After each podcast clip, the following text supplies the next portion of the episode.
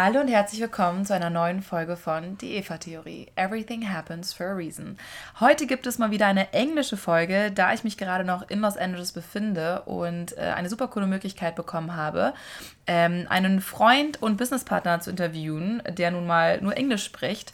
Ähm, ist aber, glaube ich, eine richtig coole Geschichte für wirklich eigentlich alle von euch, weil es um die Eva-Theorie geht und äh, was man eigentlich macht, wenn einem was wirklich Schlimmes passiert und wie man trotzdem daran glauben kann und wie es einem trotzdem helfen kann, ähm, ein ja, glücklicheres oder auch zufriedeneres, entspannteres Leben zu führen. Ich bin selber unglaublich gespannt auf das Interview und ich habe Jay Cohen äh, bei mir. Ich mache jetzt gleich nochmal den Rest auf Englisch. Äh, falls ihr nicht perfekt Englisch könnt, gar kein Problem, Leute, probiert es einfach mal zuzuhören. Ähm, ich finde, man kann ihn sehr gut verstehen. Ich glaube, mich kann man auch ganz gut hoffentlich verstehen. Und ich wünsche euch ganz, ganz viel Spaß bei dieser Episode. Hello and welcome to another episode. This one is actually going to be in English because I have a very special guest here, um, Jay Cohen. Hey, how are you? Hi, I'm good. Thanks for being here. Of course. Um, yes, and since you don't speak German, I was thinking it probably makes more sense if we do this in English. so I could try to get through, it, but I don't think it would. yeah, because you well. you just told me that you actually have like your mom is German. Yeah, my yeah. my mom, my dad's side is mostly German, some Russian thrown in, Oh. and my oh. mom's side is completely German. And so, my great grandmother knew no English. My grandmother Oh. was born and raised in Germany, and then moved to this day. I mean, she, it's funny. She has a very thick accent still. yeah, German. She's been in America for sixty years. I mean, but it- she probably came when she was like over twenty, right? So. yes, I think she was right. I think that's always the problem because I feel like when when because I know kids when they come around like 11 12 maybe even 14 15 they can still kind of get rid of the accent but I think afterwards it's just so hard Yeah, no, and you'll all but the German accent is so strong Yep, sometimes and, yeah, and then my, my mom, she can she becomes fluent when she goes Okay. to Germany, but oh really so Yeah. she still speaks German yeah, she, she it's in there, and then Okay. when she's in the states, does she, she, have an accent get in, through. in English though no No, no Or accent at all. But yeah, but but after two or three days in Germany, she's always it's like fully back somehow, Oh, cool. and then she comes back, and after a couple months, it fades away. Yeah. But yeah.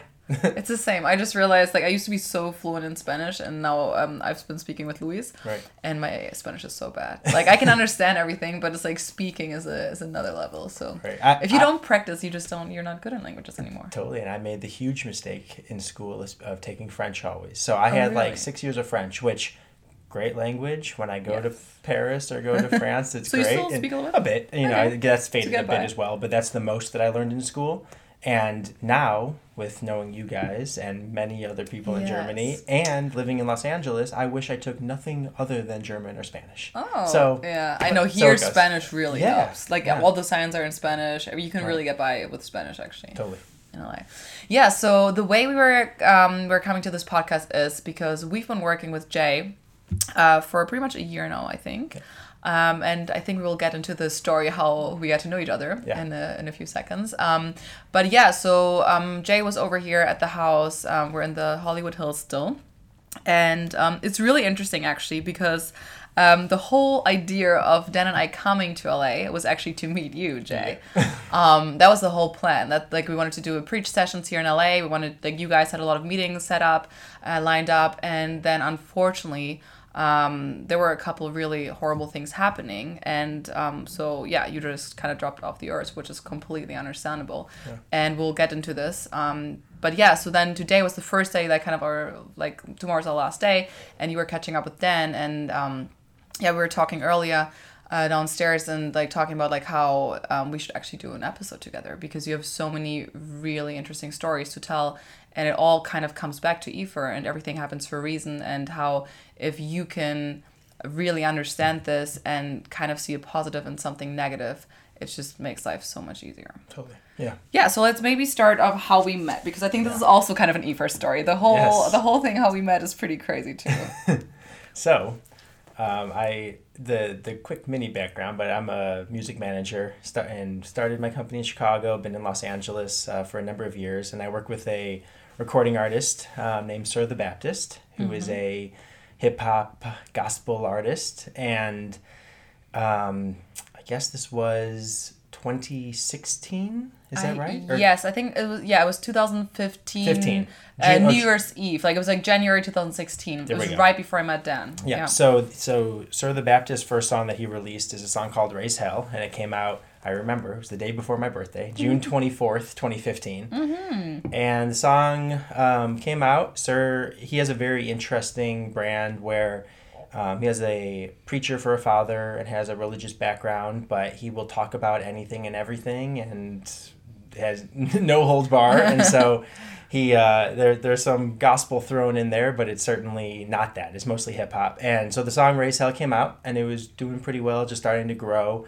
And someone who I work with, um, named Karina, she's German, and uh, she's she's been back and forth between Germany and, and LA for many years. And one night she's a big fan of yours, and I know you were saying was some music I should listen to. Yeah, exactly. She suggested "Sir the Baptist Raise Hell," and that was the initial way that we, at least initially, kind of came in contact. yeah, and it's super cool because maybe some um, of you guys that are listening remember this. Um, 2015, beginning of 2016. Um, I was staying at my brother's place in Hamburg, and I was like alone, and I was a little bit bored. And I was like, "Oh, I, I want to listen to cool music again." And so I was like, "Oh, let's! I want to create a cool Spotify playlist for everyone with my favorite songs, but also from other people, like their favorite songs. So I actually, I think it was back on Snapchat, like Insta Stories it wasn't was even there. Snapchat, Yeah, it was Snapchat, and I was like on Snapchat, like, hey guys, can you recommend me like your favorite artists, your favorite songs? And yeah, Karina sent me the song, and I immediately liked it. Like the beat, it was just super Yeah. cool, Raise Hell. Um, and um, so I put it on there, and I remember I definitely talked about it a little bit more than other songs, and I was like, oh my god, I actually love this song, it's super cool. So I pushed it, and then apparently through that, it got viral. Kind yeah so so from there uh, the, i think the main driver um, at least initially was you and then spotify has their algorithm to help Yeah. th- propel things further and a few other things some music festival um, playlist went live around that same time at the top of the time, year yeah. and it, was, it just kind of converged and the song went to number one um, in the us on the Oh, wow. spotify viral Number 50 it went to number three globally on the Wow. viral 50 which is huge and so crazy. we were already in talks with Atlantic Records at the time, but then really overnight, like so we, we already that's a whole nother story. I but didn't even know that. yeah, a, a creative uh, a person on the creative team for Sir at at the time, her um, uncle is the president of Urban for Atlantic Records, Oh, cool. and so that kind of got us in the door. We already Mm-hmm. were having conversations with them, and then once the viral moment happened, the next morning I woke up and there were about. 13 record label A&R Really? sitting there. Yeah. And so then that opened up the conversation and, and really helped. And he ended up signing with Atlantic um, not too long after that. I think really just a month or two. But Super we were cool. a big, big part of that story. yeah, that's super cool. No, like that's actually, and I didn't even know that until a couple months later. I think. Um, yeah, and so then um, I think Karina reached out to me again. Like I've been kind of always in contact with her through Snapchat or Instagram, whatever. Yeah. And then um, that was last year, right? It was two, no 2017. Two, uh, when we we first met in oh, we oh no we yeah no we first Yeah. met maybe even In- 16. Maybe 16 in 16, LA. yeah, when I was here with a friend like Lena, I think. Yep, that's right. Yeah, so um, I met Jay at Earth Cafe actually, Yeah. and uh, yeah, we Both talked. Yeah, exactly. Yeah. Both times. Both, yeah. That's true. Yeah, we had a really good talk, and we talked about the music industry, and I learned a lot because obviously, like you know, a lot of insights, and it's just super interesting. Um, yeah, and then I was like, I think I already, I was probably already with, was I already with Dan? No, yes, yeah, must have been. so. Yeah, yeah, must have Yeah. been. Yeah, yeah. So I was already with Dan, and I was like, in my head, I was already thinking, I think they would get along really well because Dan is so into music, and he always talks about music and finding new artists, and um, he was really interested in that. So then when we were back in LA the next time, I had talked to Karina again, and she's like, "Well, let's catch up. Let's all get together because she was in LA at the same time as well." And I was like, "Oh, Yeah. okay, that's cool. I'll bring Dan, you bring Jay, and we all meet up, the four of us, at Earth Cafe again." Yeah. And you just said today was like your your longest meeting ever. Yeah, well that that was a like a 4-hour lunch and Yeah. in the It world wasn't of planned like I that. have to get back to the office to get back to emails or get to the next one or whatever. There aren't I've had two 4-hour lunches or meetings Yeah. ever. That was one Ever. of them. I, we, I Period. feel that yeah. no, No, but but, I I mean, it was an amazing conversation. But the funny thing was, I, I feel like if we all were having the conversation, we could have still ended up in the same place. But you and Karina were speaking German. Yeah, exactly. It was and then way, Dan and I are like, better that "Hey, way. Yeah. We gotta talk I think about something. Dan, yeah, exactly. So Karina and I was speaking, we're talking English, uh, German, and then yeah, Dan had to talk to you. Kind of, I forced him. Um, no, but I think it was really cool because Dan was super excited, obviously, to talk to you and also to speak English, since in Germany he doesn't really get that chance Right. as much. Yeah. Um, and then so Karina and I at some point looked over and were like, wait, what what is happening here? Like they're like deeply into a conversation, like business talk and like this idea. And I think you talked, you told Dan about some kind of one of your ideas, and then Dan created like a whole new other idea to it. And then at the end of the meeting, you were pretty like, oh, let's let's do let's let's do business together. yeah, exactly. And and we realized very quickly that we co- we have different backgrounds and different skill sets, and I'm completely music industry focused twenty four seven, and uh, and I know Dan does a lot, but obviously business growth and, and marketing and advertising, you know, are are some of his strong suits, and so I think we really just approached the conversation um, just that way. I remember the way it really started was Dan asked me, "What's the number one thing that people want in the music industry?" And I said, "Streams." Mm-hmm. Hands down. There are plenty of ways, and there still are technically for streaming, but plenty of ways to fake view counts and follower counts and likes and Yeah. comments and whatever else you want. But Spotify is one of the things where that number is taken more seriously based on the followers, the number of streams, the monthly listeners than some other some other figures and Yeah, and it's also money, right? Like I mean, completely. you just get yeah money for every every million streams depending on the platform on spotify it's about a $5000 payout for the artist um, which i it, that might be hard to feel like is that good? Is that bad? Yeah. but if you look at some of the songs you know they're they're making Oh, Drake has like 500 million on some yeah, songs. and he has, like he has a billion. I think. Yeah, Billion. he has yeah, a billion yeah. on one of them, and so that right there, I know. I mean, that's millions of dollars off of Yeah. one song on one platform. Uh, Exactly, one platform, platform. plus radio plus all the Exactly. gigs and, and and, Apple. Music pays out even more. Um, you know, Tidal pays out even more, but still, most of the listeners are more listeners are on Spotify, and the U.S. is pretty even between Spotify and Apple. Globally, Spotify very clearly has the upper upper Oh. hand. They really are double the users monthly. Yeah, I, I use has. Spotify. I still I, Yeah. I'm not I don't know. I've never gotten into Apple Music, and I think once you start with Spotify, it's kind of stupid to switch because you don't want to pay both. yeah, no, totally. Um, And and you know, in there's there are a number of streaming services in different um, countries, but I think for your for especially U.S. and in Europe, um, you know, Spotify is so king, and then I know in France, Deezer is really big. There's some other markets Mm-hmm. Yeah. that, that others pop up, but exactly. I mean, to your point, so so through that. That really just led us down a rabbit hole of discussing how is there some synergy and some collaboration potentially here between the business that you guys were currently running in Germany and the music management company and, and everything I was building here. And that's uh, that's where we ended up in that Yeah. conversation. it's super cool, and now you have the company Stream Streamify. yeah, Streamfi. So we really have a few few different wings um, of the company. One is really focused on promoting um, music, you know, breaking it in the German and European markets. Um, Streamfi is, is a new technology idea um, that generates uh, streams off of Wi-Fi connections, and that we can leave that there. And that's really Yeah. the the basic idea of the company, but. Been really building it up ever since that lunch, you know. I and I know. think this year is really time to take it to the next level. Yeah. And, you know, a lot of a lot of these products will be launching in the very near, near future. I, I can't wait. I'm super excited because Yeah. I know how much time goes into this, and this is also one of the things I think is interesting for people too that have been following me and Dan for a long time because everyone is always asking me, "What is Dan actually doing? Like, what does he do?" Because he doesn't really post much. He doesn't really Right. talk about it a lot. So that's actually one of the things he's been working on literally for over a year now, and I know mm-hmm. you guys are working a lot and very hard on this. So I'm super excited for you guys to launch this. Hopefully this year. Us too. No, definitely this year. definitely this year. um, yeah, and this is actually super interesting too because kind of from that meeting on, and I think your idea and us creating Preach Media, and then it kind of just ro- all rolled into each other. And we're like, this actually makes so much sense to um, combine these two businesses and to combine your management and your knowledge and your connections here in LA with us having a lot of connections to influencers worldwide, but mostly obviously in the European market. Yes. And that's actually how we had the idea of doing preach sessions. Like preach sessions was the whole idea of originally bringing artists that you manage or people that you know from America to Germany and to give them a little bit more exposure since it worked so well with uh, Sir the Baptist and my uh, playlist.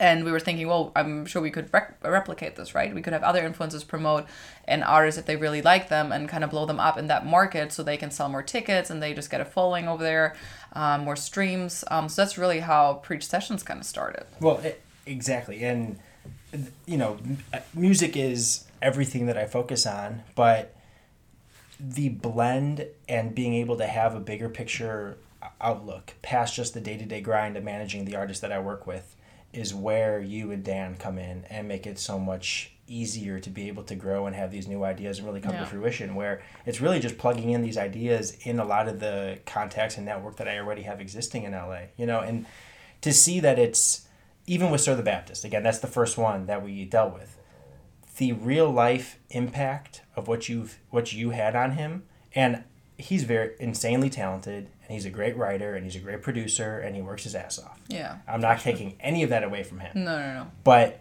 the moment that really blew him up was caused or certainly largely Influenced. influenced by you right and cool. to show what that looks like he was sleeping in his van Really? he was he was so he he actually worked at Leo Burnett, which is a very large ad agency in Chicago. He worked there for a few, for a few years, mm-hmm. and when he came to L.A., I wasn't managing him at the time, but I went with him to a meeting. So you knew him back from Chicago? I, yeah, I knew him for years as a songwriter. He was a very respected songwriter in Chicago. And so a lot of the big artists that were buzzing, he was writing songs for them. He was pitching songs for bigger artists. And he was working at Leo Burnett. He came to LA and we went to a meeting with uh, this guy Tunji, who what he was working at Interscope Records at the time. Now he's with RCA and he's crushing it at RCA. He's signed in the last two years or three years. Bryson Tiller, um, SZA, Khalid, wow. yeah, he's he's crushing it. Wow. Tunji's doing his thing, Khalid and yeah, and, and Tunji said to Sir, "This sound of choirs in there, stomps and claps, but it's not religious music at all. You're saying everything but the religious Mm-hmm. yeah, parts." exactly. he said, "He said this is you. He's like, this is your sound. Go back to Chicago, run with it, and make this your own." And so Sir had an, a marketing advertising background, and the next time I saw him was in L.A. about two months later, and he had this initial image of tape over his mouth, halo over his head, Yeah. and the whole branding together. And I was like, "Let's go, yeah. it's time," you know. And, So he and- finally used like the branding that he usually did for brands on himself. Totally, but but in that process between working at the ad agency where he had a good job, he was steady. He quit when he came. So after that first meeting with Tunji, he came back. He quit. He didn't have a lot of money saved. Pretty quickly, he was investing all the money that he did save into studio time yeah. and into building up this brand.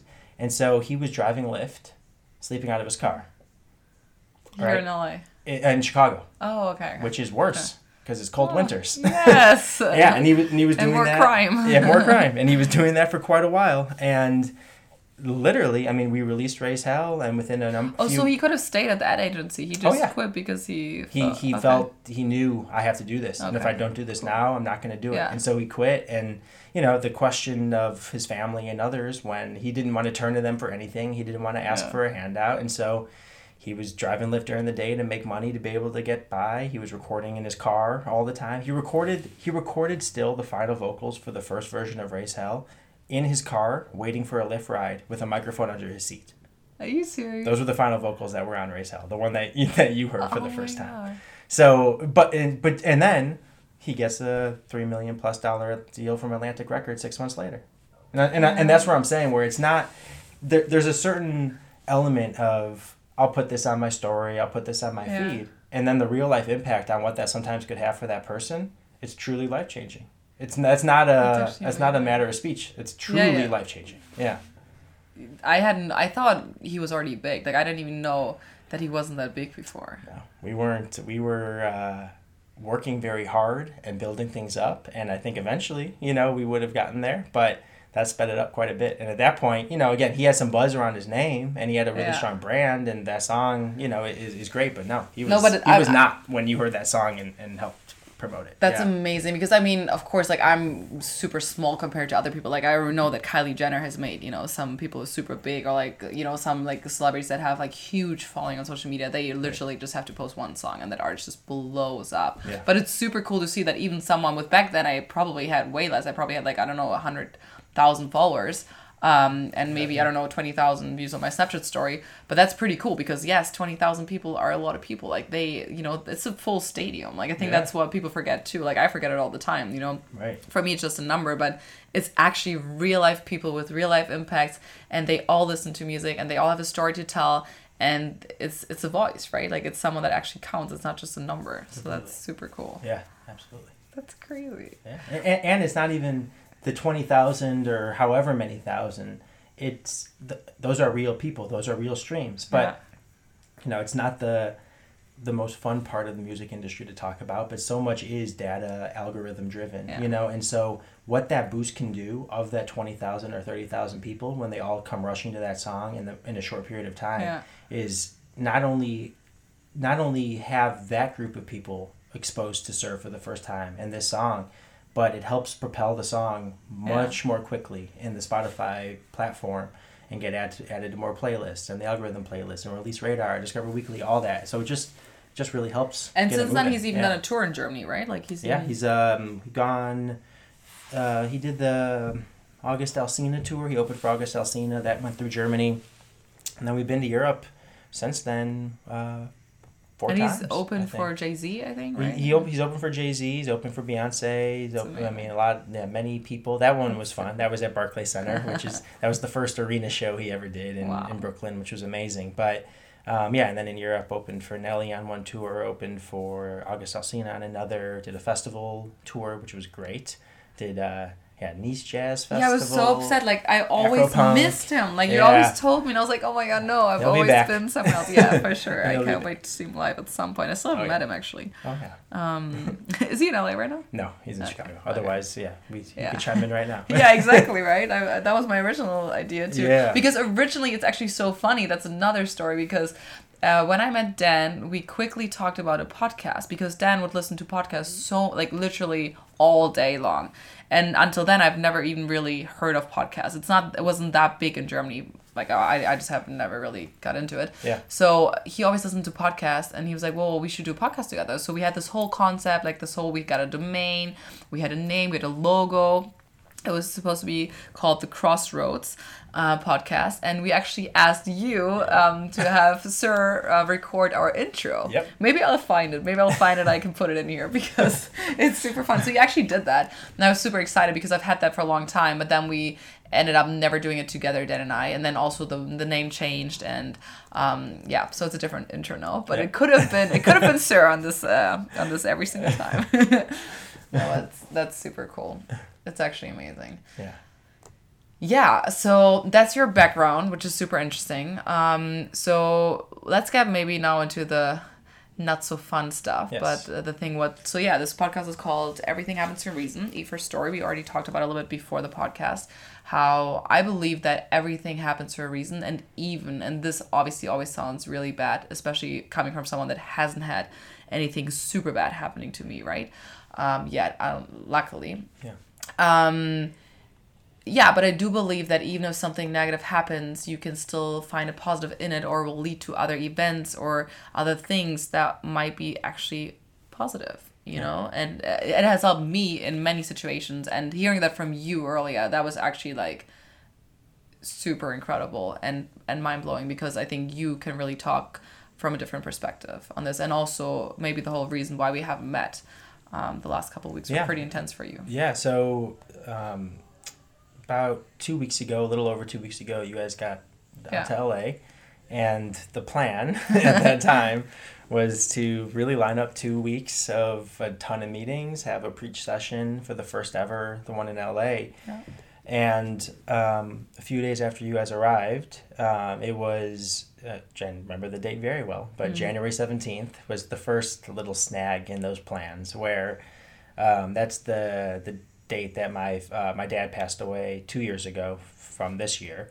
And um, yeah, and so the first thing was my brother who um, amazing amazing person and math whiz and so many amazing things about him but has his battles and his demons as well and battles uh, alcoholism battles depression and i think he felt and Is he older or younger than younger three years younger and he's been doing very well um, recently and, and since my dad passed and you know, it was uh, definitely sudden and tragic circumstances where still really unknown what happened to him, but um, he was killed somehow, you know, and, and that's really all that we know. I mean, a little, little more than just that, but certainly still open and un- unknown at this time.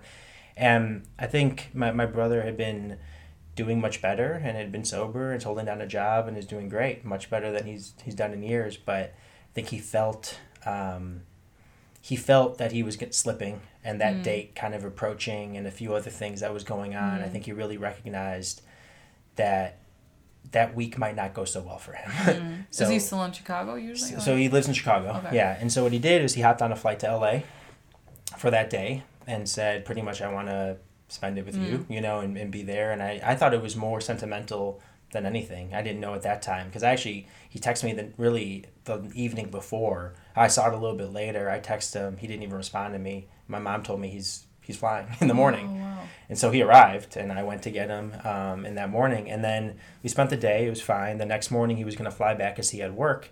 And he really, um, I mean, he told me straight up that I mean, he's in, he was not in a good place, and he did not know what was going to happen if he flew back. But he just knew it was going to be bad. That's all that he really thought. And so, um, you know, for the first time, he was really open to getting real help. You know, and Yeah. one of the things which you know anybody who's had family or personally has gone through this and you know this is very much a universal problem and i think every family has My half brother is depressed for like so many years, and But- tough for Yeah, everyone. And, and a lot of times, you know, it, the depression, I think, or, or mental illness is plenty difficult enough.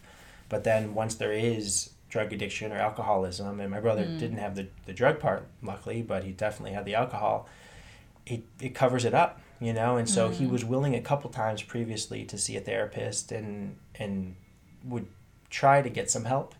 But it kind of always came back around to if you are abusing alcohol in this way, we can't treat you properly. That's one of the things where they need one to kind of go before the other. And oh, and the proper pattern, I guess path usually is battle and get through the alcoholism mm. and then treat the mental illness after and then it's you never win that battle for life. No. It's always there and it's you're always No. are, you know, I mean you you it's weird because a lot of the, you know, with with mental illness a big part is you are not you are not just that. You are not just Yeah. depressed. You are not just Yeah. bipolar, whatever. And I agree with that, but at the same time, you always are that too, Well, because you have to be conscious. it rules your life. yourself. Like that's the biggest part of your life, and you get so used to it. I think that's another thing, right? I think it sounds bad, but I think some people, and I've talked to people that are, were depressed, and they kind of said it's true for them at least. Um, you find comfort in that. I think if Yeah. you, if that's half of your life, you're used to this, and you're used to being the person that kind of people know, the people close to you know, oh yeah, he's or she's depressed, and you know we kind of have to treat them a little bit differently, and they they get used to that and they feel comfort in like that's what they know right? Like the pain or the whatever hurts and whatever they can get through like that's also everything they know. Yeah. so i think that's also super hard obviously for any addict but also for any uh, one that has a mental illness to let that go and it's not it doesn't happen overnight. I think people always think like oh yeah you just have to do this or you just have to go to see a therapist. That's all really good and it can help but in the end you as a person have to decide if you want to get help and if you want to be better Totally. and that's a process And completely to that point, I think that people who don't have de- depression or don't battle any mental illness of any kind, it's hard to understand, I think, what that feels like. And I personally don't. And so I, I don't think you can put yourselves in, in that feeling and in those shoes because I, there's always kind of a feeling of go take a walk. Mm. You know what I mean? Like when, when you don't, when you haven't been there, it's like a, it's a nice day, blue Yeah. skies, go take a walk or take a jog, you know? And then someone who's been there before, who's really been there before, they're like, yeah you don't get it. This is not take a jog. Yeah. You know that I mean not not saying that not to diminish working out and, and what that could do to make you feel better, true. but it, that's not the answer, you know. So it's, it's yeah. really interesting because I'm like sometimes I'm on the other side. I'm like, yeah, come on, like you know, like you, but you have there is a way. You have to decide. Like it's in you. Like you have to decide. But then I also have days where like you know I have my period or I'm like I'm sick and I actually have no energy and I really it doesn't matter how yes how blue the sky is or what grade of news I got or what grade of a job I just get landed or whatever. And I'm like I just don't I'm just I don't want to do anything and I'm just I can't even move. And I think that's sometimes where I think like maybe this is probably actually how it feels. But then constantly all the time and you just don't have energy and you can't you can't even because I've I've had one of my first episodes actually on this podcast was about depression. It was really really interesting with a girl and she was saying too like sometimes it sounds so stupid but she didn't even have the the energy or the power to brush her teeth because just the the note the thought of getting up leaving her bed brushing her teeth was already too much. So she would just stay in bed Right. and that sounds crazy to people that are perfectly fine right? Like Yeah, you're like wait completely. what? Like come on. Like you just get out. Like just get out. You can do Right. it but it just doesn't work like that. Totally. No com- completely. And you know and and he was i, I think uh, there hasn't been a clear diagnosis partially because of what i just alluded to. But i think that I, I don't think it's bipolar per se but there's definitely like manic episodes where he could be very good very up for quite a while but then at some point it just kind of swings the other Yeah. way. And it's not something that that dominates his life 100% of the time by any means. But when it comes in it's Yeah. he's, it's got to he has to you know either figure out a way to cope and get through it as quickly as possible so that he can hold down his job and keep everything moving forward in his life. Um, you know or it can go the other way you know? Yeah. and so this was one of those moments and, and really for the first time ever he was willing um, to truly get help for that and do an inpatient program in Arizona um, for Mm-hmm. alcohol first. And they also they also uh, have you know therapists on site so he didn't course. come down for that but you guys were talking and then he realized he- and you both said- Yeah, and I and I always knew that he would have to be the one to want to Yeah. do that because you could force someone, like you know, a- an intervention to be able to tell to won't help. someone, yeah, like you have a problem. Okay, maybe it can at least open their eyes or see that there's a lot of people who love me, and maybe they'll freak out at that moment. But as they think about it, it might have an impact in the long run. But ultimately, nobody's going to truly get the help they want, whether it's with mm. the drug addiction, alcoholism, mental health, anything, unless they want to get that help. And so. Exactly. I when he, when he was gonna fly back and we got up crazy early that morning to go to the airport and we just were kind of talking, I saw it. I mean, I knew it that it was clear mm-hmm. as day. Where it was like I don't know about rock bottom or whatever. Maybe it was, but it was certainly a moment where it was the first time I saw a window to really being able to do it. And so mm-hmm. he's still there now, you know. And, and so Alright. yeah, and and doing well and getting through it. And and again, this isn't gonna be a when he's out and he goes back to Chicago, it's over and victory and put the hands in the air and you've won. It's going to be something that's a battle person. always, you know. But I think being able to clear that part out, be able to work more on the mental health, I think it's going to be, he's going to end up in a really great place. is So I- do they also do therapy there, or is it they do ju- therapy okay. as well. Yeah. So they, And is they it how both. long is the program, or is it all It's it's suggested for thirty days for Mm-hmm. inpatient, and so um, and, and guaranteed it's going to be twenty one, and so we'll see how long he ends up being there, but um, we'll be there for for another couple weeks, and so that happened. Can you talk to him, or is Yeah. no phones? It- Yeah, not always. There kind of times because they, they do want some sort of sort of isolation, and they want to they want to make sure that it works. The pro- you know Yeah. the program works, and so. But I've talked to him um, in the last week a couple times, and um, yeah, I mean, you know, not to go too into it, but he's doing well. I I can't even imagine. He he said that like alcohol withdrawal is so intense.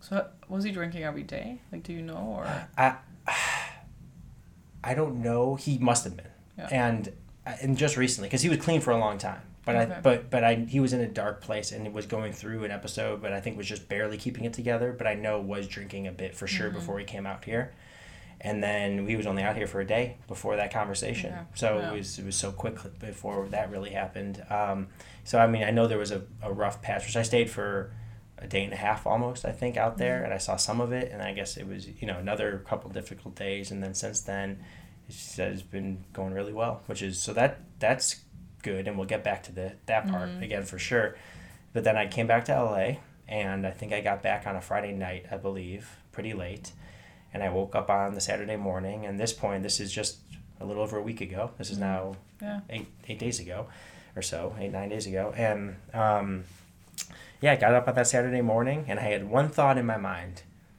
this week got messed up. About to line up an insane Monday through Friday meeting with everybody and anybody in the city, and Mhm. we're gonna go do some amazing stuff this week. And about two p.m., I hear my girlfriend from the other room pick up the phone. She was actually taking a quick nap because she got up super early that morning. Mm-hmm. And um, I could tell immediately something was wrong, and I had no clue what it was. And um, I, she has a friend who has a uh, very dramatic relationship with her boyfriend, Mhm. and I all I heard her say was, "Did you call an ambulance?" And I was like, "This does not sound good." Yeah. I was like, "Did did they get into a fight? Did Mm. something?" It was one of these things that we like not joke about, but we're Mhm. always like like this is not their relationship isn't going. Mm. This is someone who lives Yeah. near New York, not going down a good path. And so then I came in there, and um, and it turns out that her dad was found dead at their house um, up the coast in California, and healthiest guy, workhorse, worked at the at the power company out here. He was in the Navy, and he did uh, nuclear reactors. Is what he did in the Navy um, for when he served, and then he continued doing that with nuclear energy um, at a power plant. The company is PG&E, and that's uh, here in California. And he worked there for thirty something years. He was every time I'd see him, we'd pull up to the house when we'd visit. He's on the roof cleaning out the gutters. He's digging a something in the backyard Always doing something. Always doing something. And you know, and and she always thought her mom has diabetes, is, is doing fine, but has some more health issues. And she always imagined that, Mhm. you know, no, don't want to think of either parent going, but that her mom would go first. If at all. Yeah, and it and it turned out that he was digging a trench in the backyard, as he would do often, and they have an avocado tree or avocado bush. I don't know what it is, Okay. but in the back of their property. I mean, it's a beautiful backyard. They have a few orange trees, lemon trees. Oh, it's very wow. Cali- fairly Yeah. California. And the avocado tree, though, it's been freezing at night, and they wanted to keep it alive and make sure it stayed, Oh, it lived, oh. stayed through the winter. And so he was going to wrap a, a frost blanket and a bunch of lights around it to keep it warm.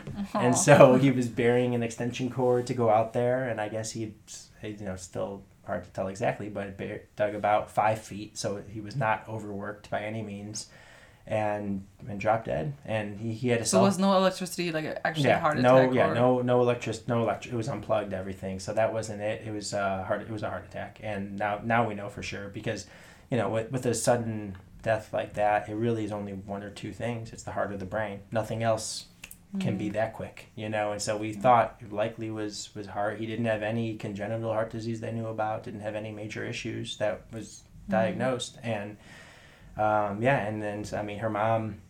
They actually were going to a, a memorial service that night for one of his friends who passed. That was Wow. so she was coming out to say, "Are you ready?" Pretty much. And then she found And well, and so he was towards the back of the property. They have a very large backyard in the Central Coast, and so he was actually behind, like you know, not like in, in like stuck against the fence. There's a ton of land there, but Mm. behind some bushes and everything, so she couldn't see him. So she's Mhm. yelling, "Steve, Steve!" You know, and he sometimes would go talk to the neighbors or help them out with the Okay. project. So she goes to the neighbor's house, and they hadn't talked to him, you know, that day. Oh. She's like, "What the heck?" You know. And then she started walking back there, and she found him, and she said already at that point he was purple, and you know it was already, and you know the for for my girlfriend, it's insanely hard, you know, to Yeah. to go through that where. You know, and, and unfortunately. I experienced it just two years Yeah. before, where you don't get to say goodbye, you don't get anything like that. It's just you get and a it's call. It's literally been like two, pretty much two years apart, right? Yeah, two years and two days apart, and um, yeah, and you don't you don't Mm. get a moment. You get a call, you know, and that's it. And that's and you know, and and all that you can hope for, or I could hope for, for someone in that situation is to have a good relationship and be able to feel okay with that part because mm-hmm. you know again illness is horrible and when someone gets sick and if they're in the hospital you know for months seeing that process is brutal Yeah. but you do have the opportunity least to say yeah, everything yeah. you know and Yeah.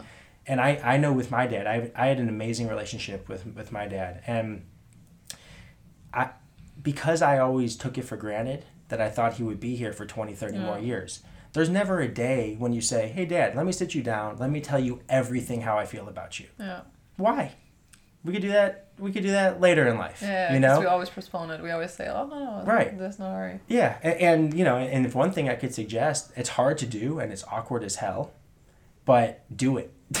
Yeah. You know what I mean? Like that. It's it's not a comfortable thing. I know for some. I think sometimes depending on who the dad is, a little less uh, emotionally there. Yeah. So it might be an awkward thing, but you know, one thing I say is doing that if and when anything could happen, because you know the tomorrow isn't promised is really just a poster until it, it happens to you, and then you mm. really, really do realize it, where you're like, that's not just a saying, that's real, you know, mm. that's as real as it gets, and so, you know, and then I mean, not you know, I don't want to belabor on it too much, but then.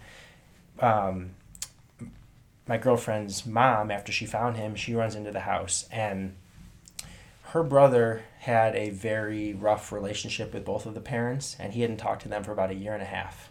And her, your girlfriend's brother. My girlfriend's okay. brother, and and they just didn't get along, and that that's just how it went. And it's wild because he would sometimes come back.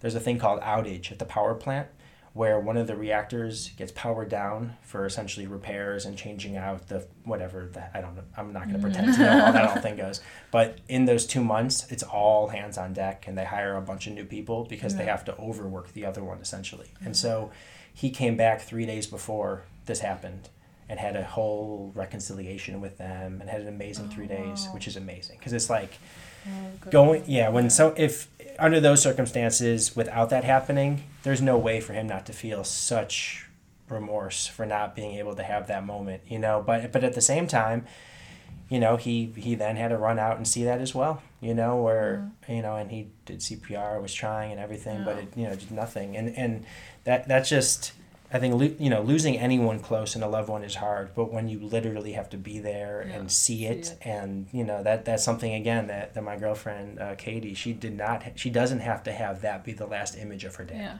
The last image can like, be when yeah. we left the house and she they hugged and said love you, you know, and so that's just uh, it doesn't change ultimately what happened, but so that happened, and then that was another you know pretty much week. Um, you know, to to get through that. And, and you know, I know we'll circle back around to this, but of three, you know, I mean, I wouldn't say that everything with my brother is a tragedy. I would say that one's more optimistic and, no. and going in the right direction, but still a very rough situation. Yeah. And then two tragedies with, yeah. you know, with, with my, my dad and then uh, Katie, my girlfriend's dad. Part of it, I, I do think that there is always good that can come from a bad situation but I think a big part of that also is making sure that a good that some good comes from a bad situation. Because yeah, if you want to put, put, your effort into yes, it, because yeah. you could put. I, I think yeah. there there always will be something, some takeaway or something that's positive for the world from a negative situation, and there's some balance act there. But I do think it's also there's an element to it that's a little bit more conscious of being able to say, for for example, I'll give a couple of quick examples, mm-hmm. but in in this case, my girlfriend didn't have a great relationship with her mom there's no way that she can't think now, I don't want to feel this way again. I don't want to mm-hmm. feel like there's strain in a relationship or like I haven't said what I was supposed to say. And there's no way that she could have come to that without this moment happening. Because you just wouldn't have. She wouldn't have. Yeah.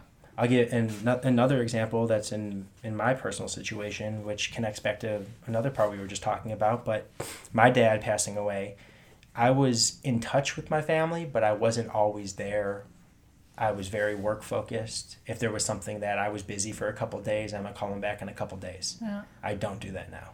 I don't. I if it's if it seems important at all, I'll walk out of a meeting. At the very least, I call them back right after, and I make sure to talk to all of them at least twice a week, which I never used to do before. Mm. And you know, I, I know we were talking earlier about it, but I don't know for sure. But I do feel like it's very possible that if my dad were still here, maybe my brother wouldn't be you know? And mm-hmm. so from that which was a horrible situation of, of you know my, my father being killed essentially i think i really truly think that it could have saved my brother, brother, you know? And if that's not a clear sign of yeah. of everything happens for a reason i don't know what would be yeah. you know? I, I mean i agree but it's it's it's super interesting to hear from someone that actually has been through it because obviously I can say all these things because I've always believed that even because of course people ask me all the time too, you know, like how how can you believe in everything happens for a reason if, you know, there is war and if like people get killed and kids get raped and all of this stuff and of course this is absolutely horrible and um things always happen that, you know, people feel like they're not fair or how can that happen to them. But in the end I know a lot of stories like yours actually um, from people for example where the, their kid passed away way too early but then maybe the parents started an organization you know and Yeah. they actually put all of their life and their focus and their purpose became helping other people Yeah. and i think sometimes people actually find their true purpose and their true passion even though it's through an, like a terrible event but they find that meaning to life for them um, but of course, I think it's also always perspective, right? If you if you're someone that just maybe doesn't have that background, or maybe is in a bad situation, and or maybe it's just a more pessimistic person, it's so much harder, obviously, for you to see something positive. But I think it's amazing to hear that from you, and I hope it gives you know hope to a lot of other people because that truly is what I what I mean by everything happens for a reason. If you can believe or find a positive in anything, even a negative situation, it will just literally make your life easier. Yeah. You know, and it, it doesn't matter like it just if it's real or not, like it will make your life easier. And if you think that it'll help you, it will help you. Totally. And that's all what it is. Yeah, and, and I think in many cases, two things can be true. And what I mean by that is there was a conversation that I had with, with my girlfriend, and we were saying, you know, he died on a Saturday afternoon in the backyard, the backyard that he built and the house that he uh-huh. built that he loved. With birds chirping, there were these birds. sugar water hummingbird feeders all over the place, birds I all over the, hummingbirds, place. Oh they're yeah, so cool. is is great, and and that's where he passed, right? So Yeah. if there was a place that if, if you if you could have asked him Yeah. where if something tragic or something horrible would Yeah. happen where would you want it Yeah. to be that's probably where it would have been Yeah. now that's true what i mean by Yeah. two things are true is she also should have had 20 more years with him 30 more years Yeah. with him and so that's not to diminish the fact that it's not oh it's okay because he passed away where he wanted to be No. but And it it's still hurts. Like yeah of course and, and and it's horrible but at this you know but but both both are factual Yeah. you know and i think that you know I, mindset is so huge in anything in personal life in business in a relationship everything and you you how you come to a situation is a lot of times how the final outcome will be dictated and what's your mindset going in. And i and i you know when going to a negotiation with a record label if i'm looking for any way to not have a deal Yeah. We'll- Well, we'll- you, you won't have one. we'll not have a deal. We will not have a deal. 100% not. yeah. And, and you know and if yeah. So i mean again that uh, there's so many so many different things and so many emotions that come from it. But my feeling always through all of this is still to this day where is there a little part of me especially after the last couple of weeks after everything that's happened in the last couple of years that's like this is a lot Yeah. this someone's testing me right now to see if I really want to be in this whatever in this business or in doing what I'm doing, and I do. I know it. I know it more than ever before. I always have very much a what doesn't kill me makes me stronger mindset, you know. And do I want my dad to be here? Hell yes. Yeah. Do I feel like I've learned uh, so many things in the last two years since his passing that have made me mature and grow up in many ways, emotionally, I think in business as well, that I never could have learned without something like that happening? Yes, I definitely feel that way too. You know, um, it's hard. Yeah. Yeah, I mean, honestly, I can't even. Like, it makes me sad just hearing this, right? Because it's not my family, but. Right. I think what's good to take away from this, um, even for people like me, where nothing happily hasn't happened yet, like, um, because I'm really bad with talking to my family. Like, I'm super bad. Like, I never call them. I never. I mean, of course, when I see them, I talk to them all the time, and I'm super happy. But we're all like in our family. It's kind of like we all really love each other, and I think we have a really good connection but we none of us really talks a lot you know like we don't really uh, we have like a whatsapp group like a family group and that's actually cool. It has helped a lot because at least you know we can kind of send pictures and at least like i talk to them kind of every day or every other day but it's not like talking right? Like you send pictures so at least you know what's going on. Like you because they don't use what uh, they don't use instagram. I mean for them it's a little bit easier to see what i'm doing all the time Right. but my parents don't really follow it. Oh, my, my siblings also not really. But it's cool. I love that um, social media and also um, technology in general has made that a little bit easier, but still, I'm not using it that much. Like, I've always been like that. Even when I was, I don't know, 17, I was in Florida for a year, like an exchange student. And back then, there was no WhatsApp or um, no, I don't know, not even good phone connections. And um, I think we had, yeah, I think I had Skype. And there was not even really Facebook yet. So um, I would send like an email every month. Once I would send like an email to everyone that I care about and be like, hey, this is my update. Right. and this is Yeah. pretty much like, so literally in like pretty much 10 months, I've maybe talked to my parents, I don't know, maximum 10 times. Yeah. like a month you know like Yeah. once a month i've talked to them on the phone and and i've still like i've gotten definitely better since i've gotten a little bit older. Now i moved to hamburg where my family actually lives. Um, but even before like i don't and i feel bad about it but then i, I get caught what you were saying like i get caught up right? Like I, I work so much i'm so busy i'm doing all of these things and i'm of course i think like my parents are super healthy everyone is super good they're all doing well everyone has little problems but you know like overall i know they're doing really well and they're happy but then of course sometimes I have these moments where it's like, oh my god, what if something happens? Like what, you know, like is this like have I said everything? Is everything okay? So I'm trying to whenever I see them like actually be super like, you know, putting the phone away more and like really being with them and enjoying the time. But then of course when I hear something like this, I'm like, shit, I should, I should call them right now, you know? I- Yeah, yeah. The way the way I hear that is it's it's very interesting because I don't. Some people are they need to talk to their parents or their mom or their dad every day, and I completely respect that. right? Yeah, I was. I've never been like that. I- I was and I never will, I will that. never be like that. Yeah, I I think I was maybe somewhere in between where I would talk to, you know, my dad and my mom. I try to talk to them maybe once a week or maybe every two weeks or something. That's usually how I was. And now, like as I said, I talk to my mom and my brother and my grandmother much more. But I don't think that hearing a story like this or really having that moment of someone can be gone tomorrow needs to change. Now I need to talk to them every day. No. Mm-hmm. But maybe there can be one deeper quality, conversation that can just make sure that some things are expressed with a thought in mind of they could be gone before the next time I talk to them. And that's a heavy thought. That's nothing that you want to think about. But you know, and again, it, it, if it, if that ends up being a really deep emotional everything shared conversation, great. I don't even think it has to be that. Just a little bit of a deeper thought. And and I know that I've gotten to a place where I truly do have closure with with my dad's passing, but I also can think back, and I and I do this sometimes where I think back to when I was over at his house, and like we we went to the Bahamas, Cancun. We went to Europe one time. We, uh, I mean, sporting As a family events. or just you? Uh, some with family, some with just us two. We went to the Super Bowl when the Chicago Bears were in it. I mean, we did so many things. Yeah. But still, by far, the best times were watching a game or watching a show on the couch. Yeah. No matter what, hands down. And I think back to some of those times where I'm stressed with work.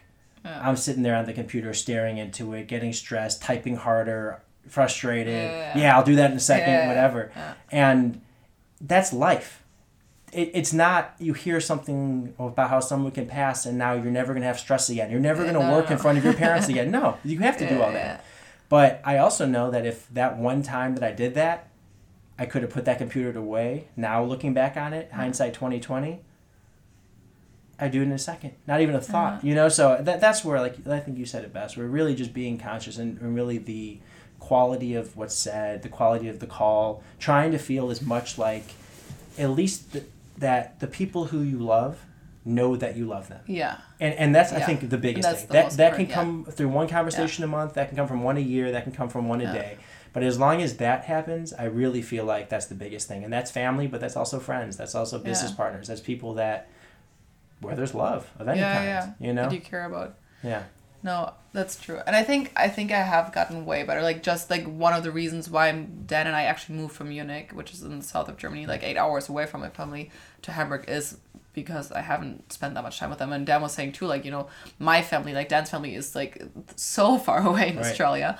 Um, and he's like, Well, I would be happy if we were close at least to your family, right? So you and it's actually been so much better. And I've really uh, say yeah, it actually makes sense because what you say is like I actually have put a lot more effort into it. And like for example, the other um, months I went with my mom like on a three hour road trip and we visited his her dad. And I've actually done a podcast with my grandpa, which was really, really cool because I'll have this forever, right? Like Right. if he passes now, then I feel like I've definitely said goodbye to him, and he might be there for another, you know, couple of years. But I definitely have a good feeling because also the same, like I haven't seen him in a long time, and I don't talk to him as much.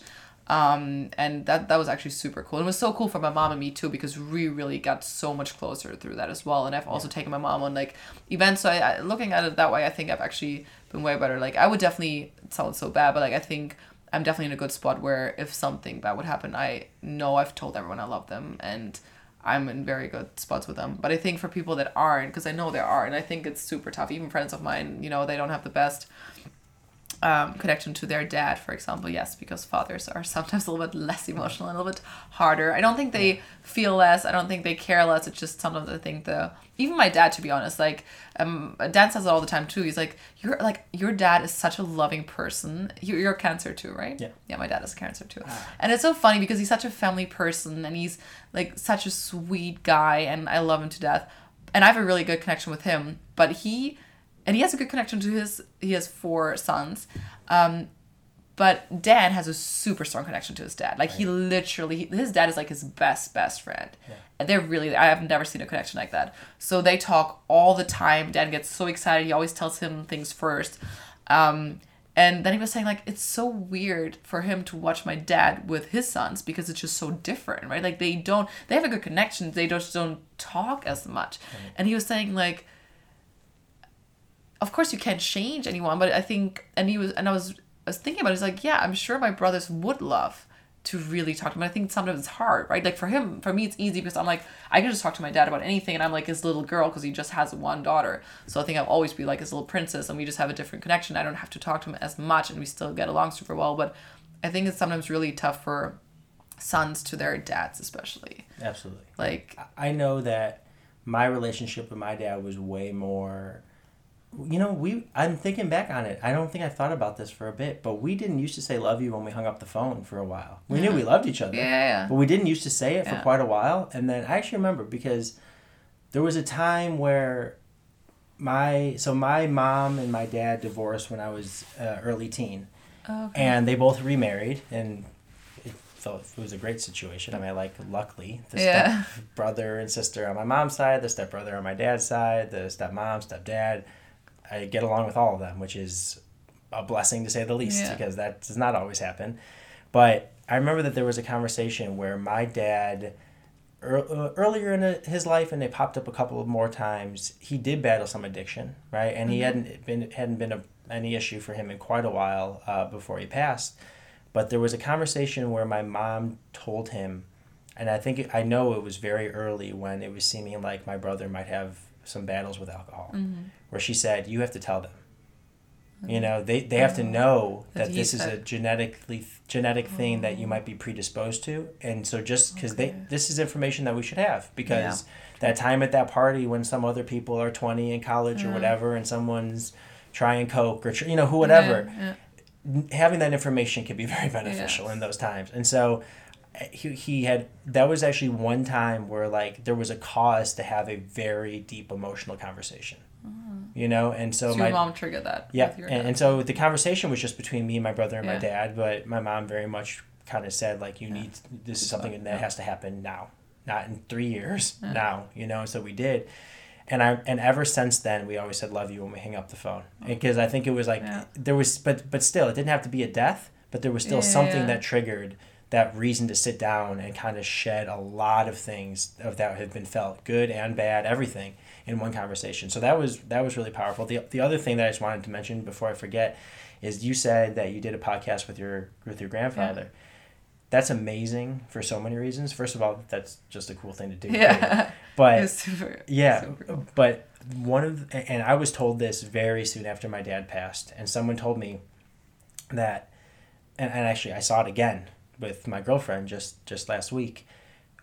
In the days after someone passes, you look at a ton of photos, yeah. a ton, because you have to make a collage and you need photos for the service and you want to you want to remember them, and it gets to a point where the photos very early on it's going to be very emotional, but after you look at the 300th and then the 700th photo, that doesn't really do it as much, right? But I remember my moment and I remember my girlfriend's moment. And mine was like three days after. I was starting to feel better, and I was sitting at the the dining room. in Chicago? I was in Chicago, so it was the. I think the funeral may have been the next day. But were you were in Chicago when he? Oh no no sorry I was in L.A. when, he, when the day he was killed, and then I flew back that night, and then this was a few days after that, and you know, a ton of family were around. Everything. My girlfriend was there the next morning, and and she was with me when this moment happened. And then, someone told me though, the thing that's going to fade the fastest is their voice. Oh. You can you can see them always in photos, right?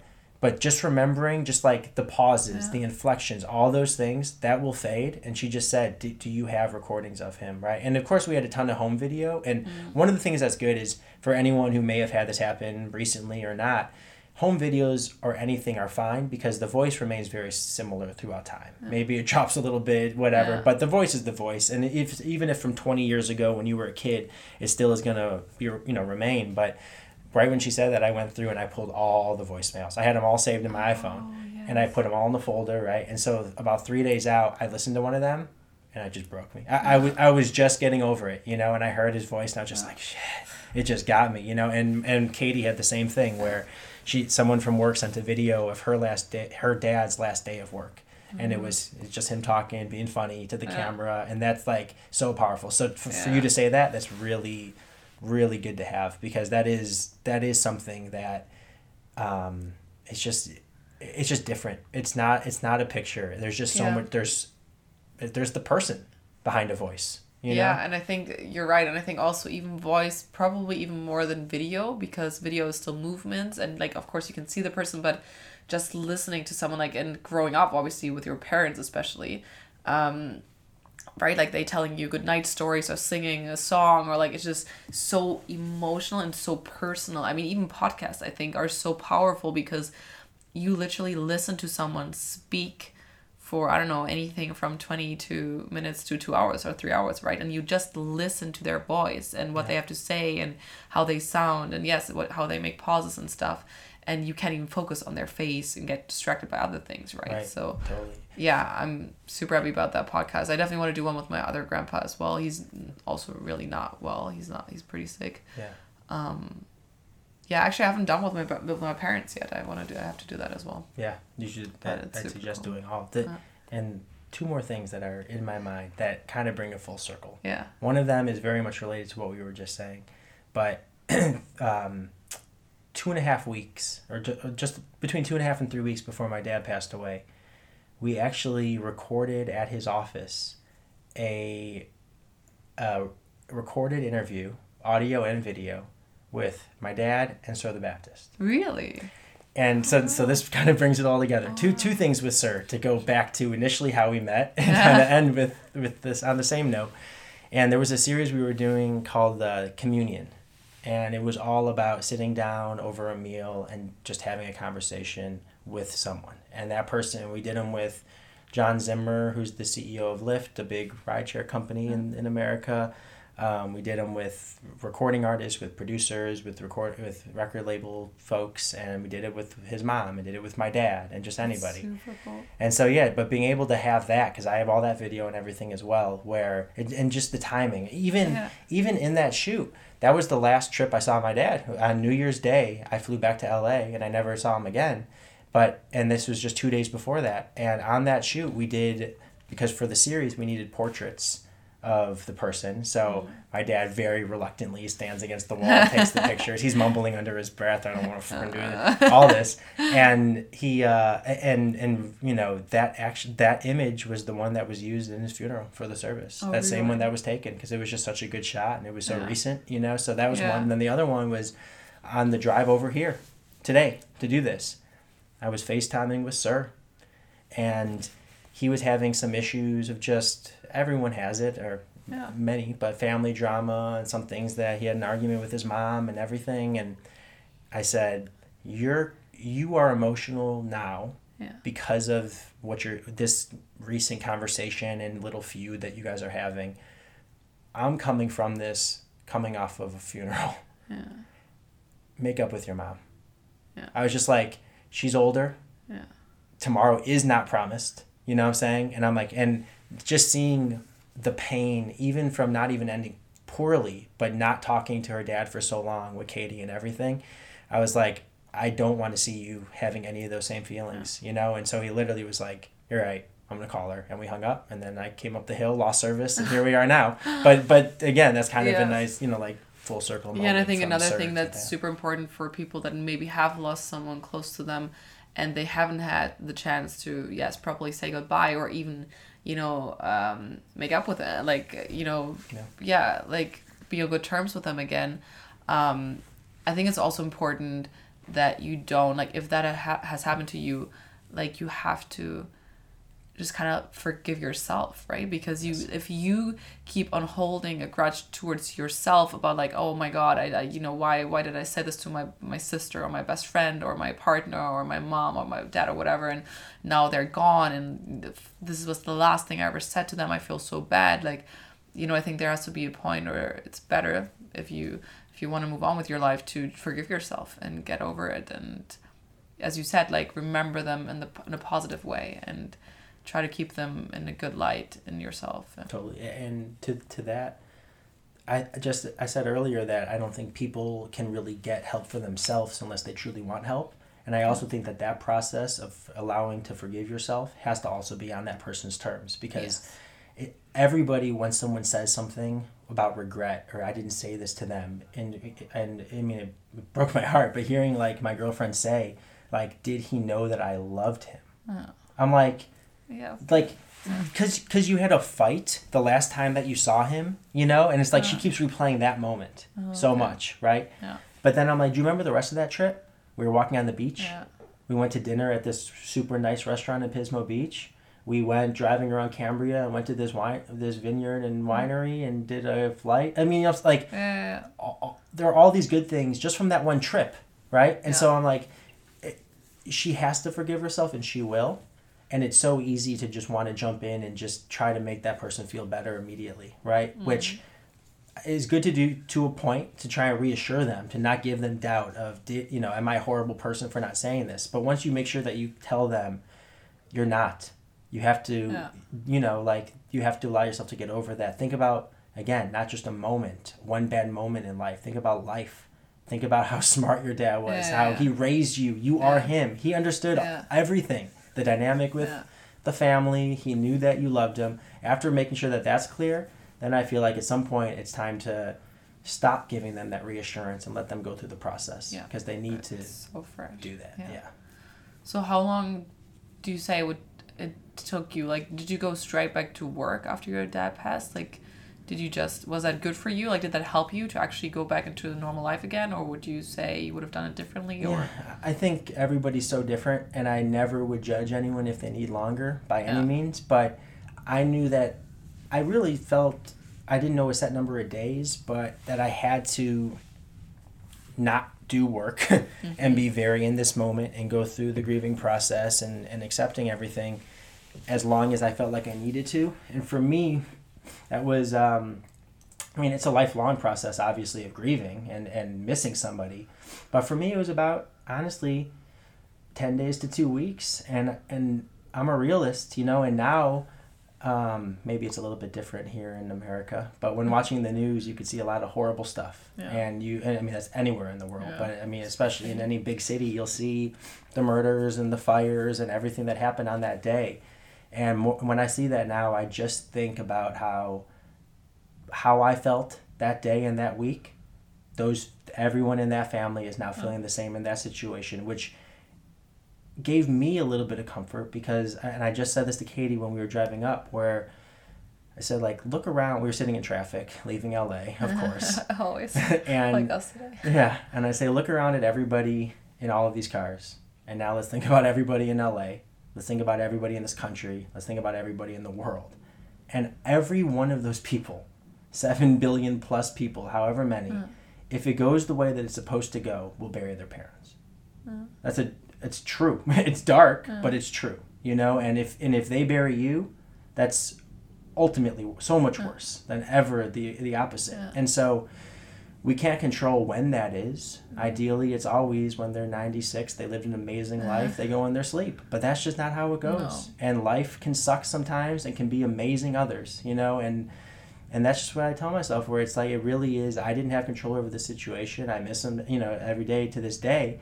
But I took those 10 days, really got to a point of just ultimate realist this is life this is where this is where it's at you know and and after that i felt good enough to go back to work you know so i think it was it was between 10 days and two weeks Um, and then at that point, I, I consciously tried to take time out every week to be able to not try to just put it in a box, cram it, you know, down Okay. and not think about Yeah. the emotion at all. Okay. Because I think that a lot, you know, like I am a workaholic and it'd be very easy to just dive in fully. But I very, I very specifically tried to find a day, and there were times that I just wasn't feeling it. If I was like, I should probably do it this week and allow myself to get some of these feelings out, you know, and then it's just busy and I'm working and I get home late and I'm tired. But I really did try to pull up a voicemail, pull up some photos, and just take a moment just to remember him. So you, know? confronted, yeah. Yeah, and not always sad. You know, some like I Yeah. watched that video and he was hilarious, and I watched some things and I laughed sometimes. You know, but um, that was my process, and again, it, it worked for me. I, I I feel like right now with it, I'm in as good of a place as I could be. But everybody, everybody will be different, you Yeah, know, in, for in that sense. And if somebody needs two months, No, but I think it's a fine. good. It's, I think it's a good tip to not run away from your feelings because of Right. course it doesn't matter if you're you know if you're a man or a woman because of course in society it's a little bit more you to like you know girls can cry like Right. it's you, you know we can always like I think in general girls just or women talk more about things like even you know with boyfriends or breakups we always like talk about it constantly and guys usually don't do it as much.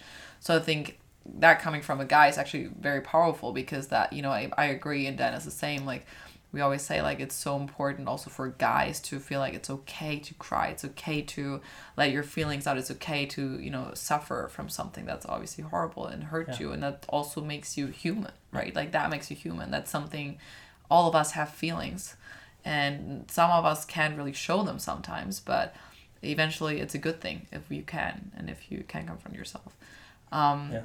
and I think one other thing that was actually kind of interesting because obviously Dan and I, when we got here, Dan was like, first he didn't know what was going on because you didn't even respond, like your phone was off because yes, now we know you were at the clinic and you you didn't have a phone and we were like, oh my god, like what's? And he was actually really worried. Like he was, I remember like we were driving also in traffic and he, and I was like, oh, so what's going on with uh, Jay? Are you gonna meet up with him? Because I knew how many meetings you had lined up for this week's.